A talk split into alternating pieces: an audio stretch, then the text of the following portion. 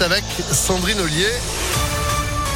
Bonjour Sandrine. Bonjour Phil, bonjour à tous. À la une, Damien Abad se défend. Il se dit innocent et ne compte pas démissionner. Le nouveau ministre des Solidarités a tenu une conférence de presse hier soir à Saint-Jean-le-Vieux dans l'Ain où il est toujours candidat aux prochaines élections législatives. Léa Grillé. Je n'ai jamais violé une seule femme de ma vie. Un homme innocent doit-il démissionner? Je ne crois pas. Damien Abad le répète, il conteste toutes les accusations à son encontre avec la plus grande fermeté et il redit qu'à cause de son handicap, certains gestes qui lui sont reprochés sont impossibles. Toutes les relations sexuelles que j'ai pu avoir dans ma vie ont toujours été mutuellement consenties, insiste le ministre. Pour lui, les élections législatives des 12 et 19 juin seront le juge de paix. Rappelons qu'en cas de défaite, il devra abandonner son poste au gouvernement. C'est la règle édictée par l'Élysée pour tous les ministres candidats. Hier, les appels à la démission se sont multipliés dans l'opposition, notamment de la part d'Olivier Faure, le secrétaire national du PS, pour qui la parole des femmes doit être respectée. Pour l'instant, pas question. La nouvelle porte-parole du gouvernement, Olivia Grégoire, a joué à l'équilibriste après le premier conseil des ministres.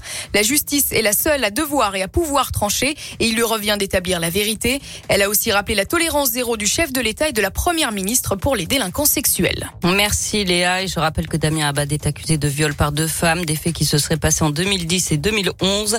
Deux plaintes ont été déposées, classées sans suite. L'actualité, c'est aussi cette agression à l'arme blanche hier en fin de journée, place de Paris, à Vez. Deux hommes ont été gravement blessés. Pour l'un d'eux, le pronostic vital était engagé. Un suspect a été arrêté, placé en garde à vue, selon le progrès. Un drame cette nuit sur la 6 à hauteur de Villefranche. Une voiture, a priori en panne, arrêtée au bord de l'autoroute, a été percutée par un poids lourd un peu après 22 heures. Une jeune femme de 23 ans est décédée. Une fillette de 5 ans fait une chute de 3 étages. Ça s'est passé dimanche à Saint-Fond, selon le progrès. Elle a basculé par la fenêtre de sa chambre pour une raison inexpliquée. Grièvement blessée, son pronostic vital n'était pas engagé. Attention si vous comptiez aller acheter le cadeau de fête des mères aujourd'hui. Les 26 magasins de parfumerie Marionneau sont en grève dans la métropole de Lyon.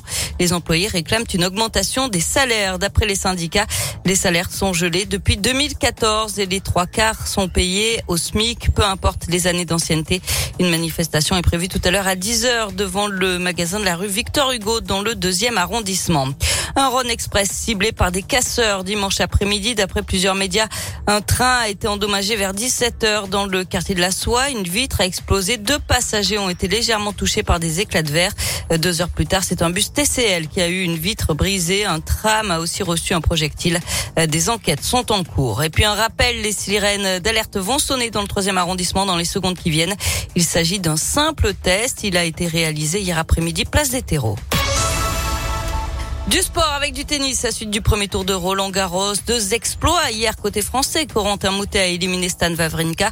La jeune Diane Paris a sorti la numéro 2 mondiale Kreshikova, tenante du titre. Qualification également de la lyonnaise Elsa Jacquemot. Les matchs de Per Gasquet et Rinderkner ont été interrompus hier. Ils reprendront ce matin. On suivra aussi l'entrée en liste de Joe Wilfried Songa pour son dernier tournoi avant sa retraite sportive. Il affrontera le huitième joueur mondial Casper Ruud. Et puis du basket ce soir. Premier match des playoffs, quart de finale aller à l'Astrobal.